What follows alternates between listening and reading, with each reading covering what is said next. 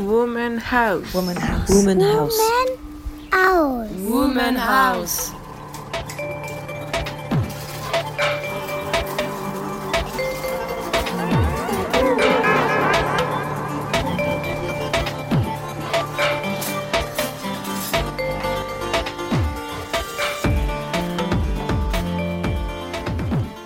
Nous sommes rentrés à Paris en rentrant sur le seuil de sa porte. Il m'a dit, eh bien Céleste, tout est fini pour moi, pour le dehors de la vie, car je prends maintenant la décision que mon travail est un devoir. Comme les soldats qui sont au front, moi je dois rester à mon travail et je ne sortirai jamais plus.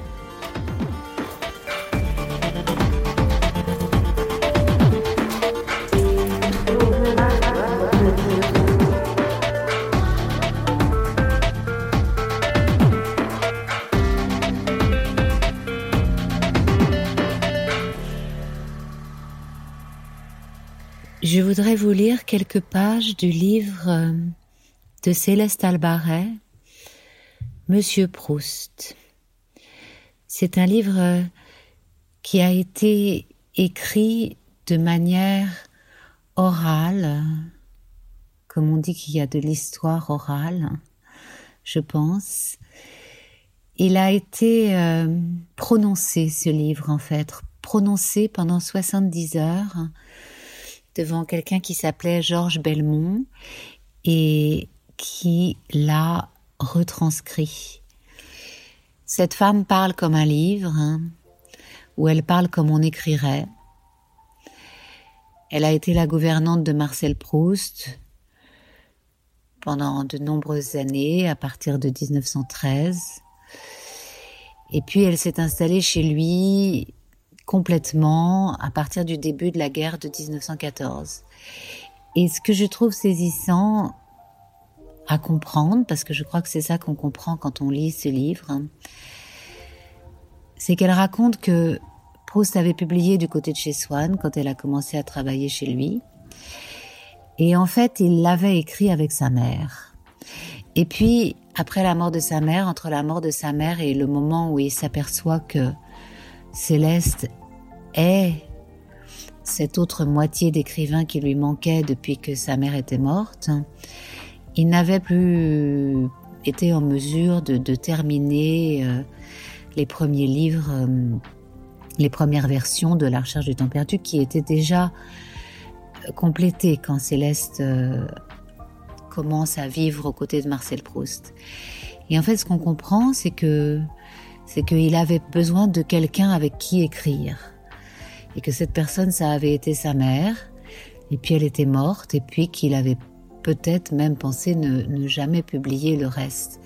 Et quand Céleste arrive et qu'elle se met à parler devant lui, à parler comme un écrivain, à parler comme un être de littérature, et, et, et n'en croit pas ses yeux en fait, parce qu'il a enfin retrouvé une moitié d'écrivains avec qui pouvoir mener à bien tous les autres tomes de la recherche du temps perdu.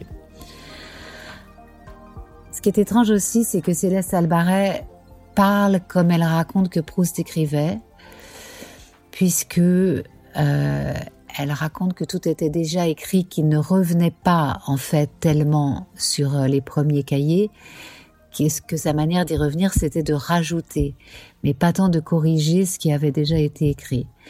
Et elle, elle parle spontanément aussi dans une langue qui est une littérature, une littérature orale qu'il va falloir transcrire, mais une littérature. Voilà, donc euh, je voulais vous en proposer quelques extraits.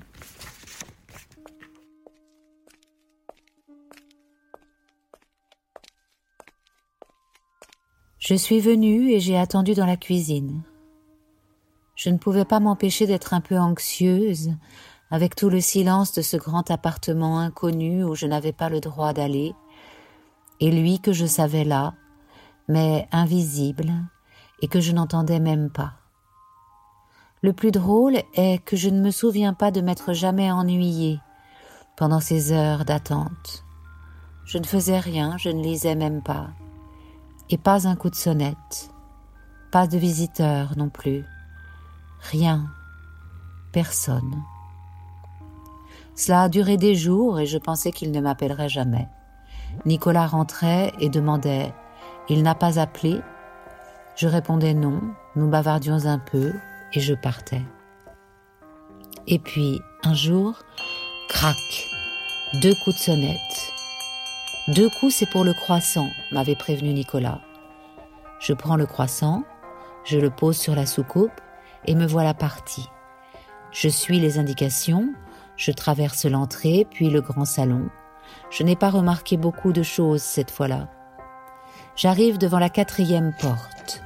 J'ouvre sans frapper. J'écarte la grosse portière de l'autre côté, comme me l'avait dit Nicolas, et j'entre. Il y avait une fumée à couper au couteau. Incroyable. Nicolas avait eu beau me prévenir de cela aussi, que parfois, à son réveil, M. Proust faisait brûler de la poudre de fumigation parce qu'il souffrait terriblement de l'asthme, je ne m'attendais pas à ce nuage. La chambre était très vaste et pourtant elle en était pleine et tout épaissie. Il n'y avait d'allumé qu'une lampe de chevet qui donnait une petite lumière, verte à cause de l'abat-jour. J'ai vu un lit de cuivre, et un pan de drap avec le vert de la lumière sur le blanc, là où elle le touchait. De Monsieur Proust, je ne distinguais que la chemise blanche sous un gros tricot et le haut du corps adossé à deux oreillers.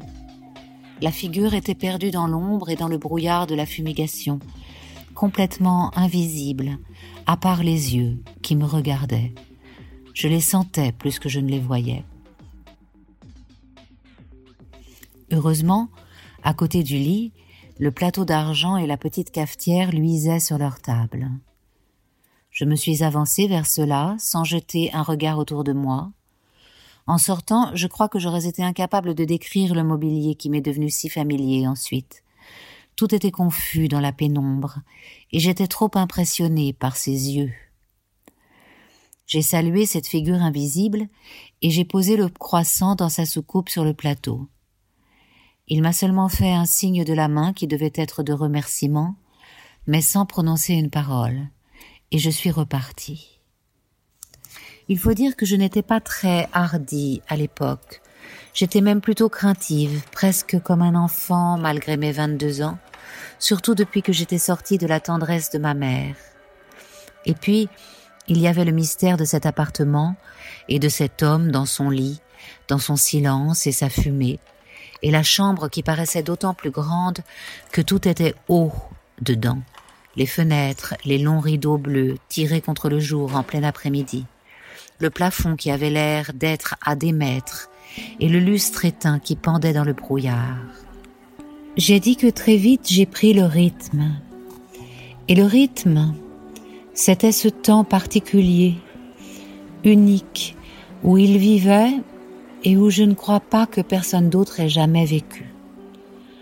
Un temps où il n'y avait pas d'heure, rien qu'un certain nombre de choses bien précises tous les jours, et le reste dépendait de son travail, d'un souci ou d'un besoin pour son œuvre, d'une envie qui lui venait, du contentement ou du mécontentement d'une soirée, d'une rencontre, d'une visite, et de la fatigue bonne ou mauvaise d'être sorti ou d'écrire, avec toutes les conséquences que cela avait sur sa sensibilité et sur sa maladie.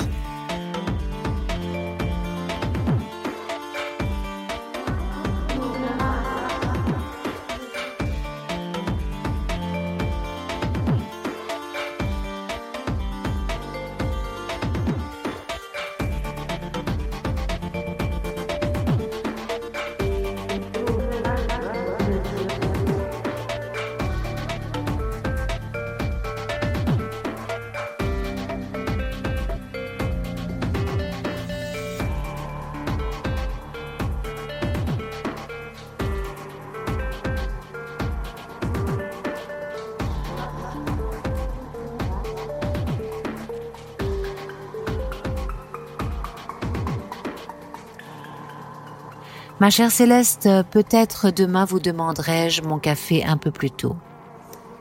Presque toujours c'était peut-être, et pendant le reste de sa nuit ou le lendemain à son réveil, Il pouvait très bien décider que je ne téléphonerais pas, qu'il ne sortirait pas, ou ne pas sonner pour son café avant six heures ou huit heures du soir. Mais j'étais debout, habillée, et j'attendais, et je refaisais du café s'il le fallait. Pour me distraire pendant les attentes, je cousais des dentelles. Un jour, il m'a interrogé sur la façon dont j'occupais mes moments creux. Je le lui ai dit. Il s'est récrié. Mais Céleste, il faut lire. Je me souviens même qu'il m'a conseillé les trois mousquetaires. Je l'ai lu et cela m'a passionné. Nous en avons parlé plusieurs fois le soir. Moi, naïve et simple, je lui disais des choses comme Monsieur, je me demande comment cette femme, cette Milady, s'arrange pour trouver toujours une tournure pour tromper son monde. Il a eu l'air tout étonné et ravi. Il a ri et il m'a dit C'est très juste et très vrai, Céleste. Il m'a conseillé ensuite de lire les romans de Balzac. Vous verrez comme c'est beau, nous en parlerons. Mais moi, jeunette, j'aimais mieux coudre. Dieu sait pourtant le regret que j'en ai eu depuis en pensant à tout ce qu'il m'en aurait dit et qu'il m'aurait appris au cours de nos soirées. Car bientôt, nous sommes de plus en plus entrés dans l'habitude de la conversation. Je me levais selon l'heure à laquelle je m'étais couché, avec un seul point fixe pour le réveil, le café. C'est-à-dire que le plus souvent, je ne me levais pas avant une heure ou deux heures de l'après-midi. Et quand lui-même il était réveillé et que nous parlions de ce qu'il y avait à faire, je me prenais à lui dire tout naturellement Monsieur, hier soir, vous me disiez et hier soir, cela signifiait parfois 8 heures ou 9 heures du matin de cette même journée où nous étions déjà engagés. C'était une vie complètement à l'envers, même pour les choses les plus simples. Par exemple, je ne pouvais faire le ménage et sa chambre que lorsqu'il était sorti. Et comme il sortait rarement, quand cela lui arrivait avant dix heures du soir, autant dire que pratiquement je n'ai jamais fait le ménage que la nuit, jamais ouvert les fenêtres de l'appartement que sur la nuit. À la cuisine et dans ma chambre, je savais encore ce que c'était que le jour quand je me levais. Mais dans tout le reste de l'appartement, le jour ne pénétrait jamais, les rideaux restaient toujours hermétiquement fermés. Quant à la chambre de Liège, elle était défendue par les volets tirés et les grands rideaux bleus doublés, épais, tirés aussi, et entre les deux, il y avait une double fenêtre contre le bruit. On n'entendait même pas rouler les tramways en bas sur le boulevard. Nous vivions dans l'électricité ou dans la nuit perpétuelle.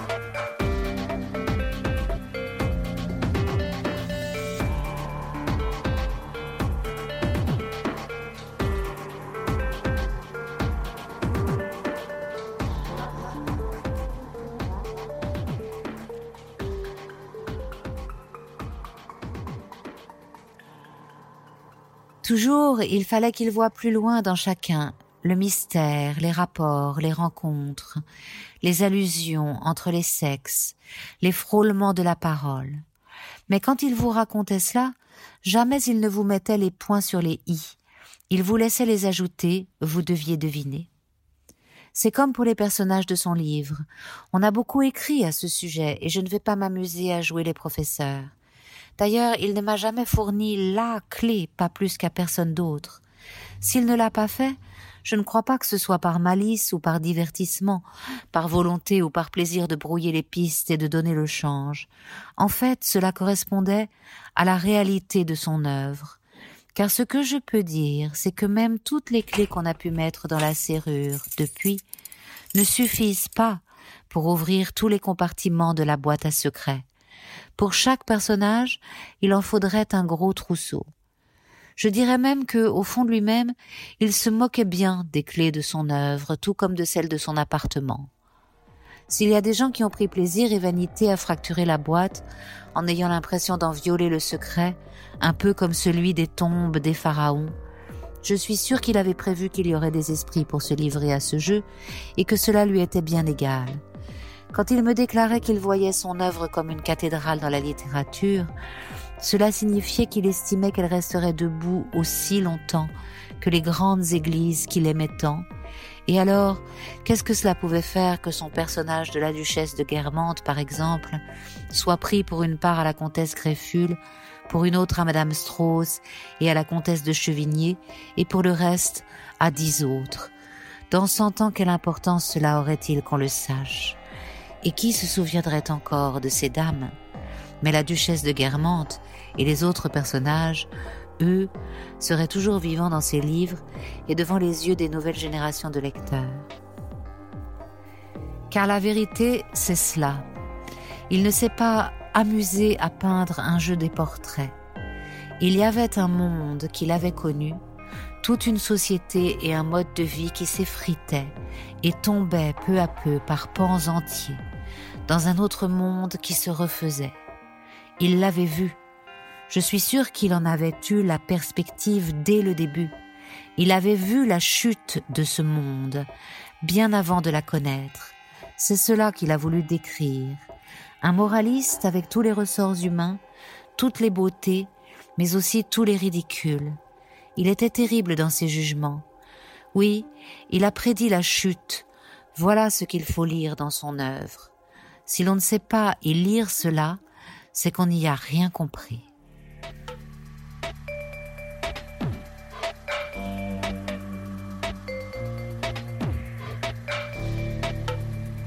Il y avait le mystère de cet appartement et de cet homme dans son lit, dans son silence et sa fumée. Il y avait le mystère et la chambre qui paraissait d'autant plus grande que tout était haut dans son silence dedans. et sa fumée. Et la chambre qui paraissait d'autant plus grande tout était haut dedans. Women House est une série de podcasts produite par Aware avec le soutien de Belinda de Godemar. À la réalisation, Élodie Royer. Musique originale, Andrew Nelson.